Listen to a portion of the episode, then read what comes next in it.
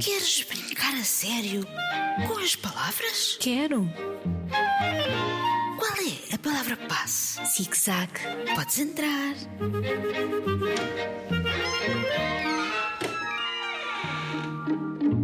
Olá, queridos ouvintes. Prontos para brincar a sério com as palavras? Vamos a isso. Comecemos pelos textos. Chegaram textos muito bonitos sobre a chuva, aqueles que só podiam ter frases de cinco palavras ou menos. Então começo eu por este escrito pela Joana, que tem 11 anos.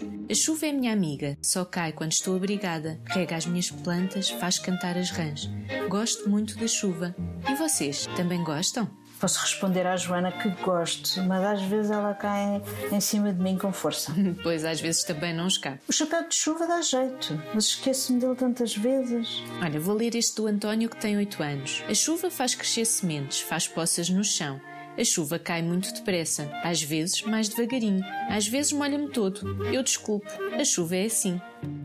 Resultou tão bem, bravo! Agora vamos a um texto coletivo dos alunos da sala dos jardineiros. Não sabemos a idade destes nossos ouvintes, mas tratam de um jardim, ora ouçam. No nosso jardim há flores. Flores que precisam de chuva. Chuva para crescerem muito. Muito bom é também sol.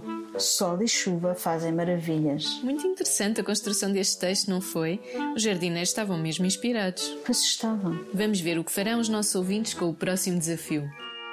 Caminho sem Um atalhos. caminho com palavras por ordem é a nossa proposta para os textos de hoje. Um caminho sem atalhos.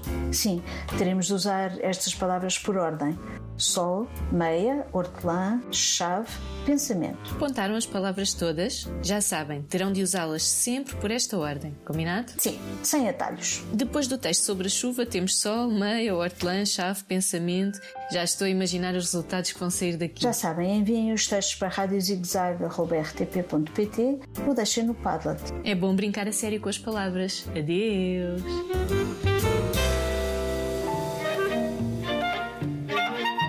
Podes voltar.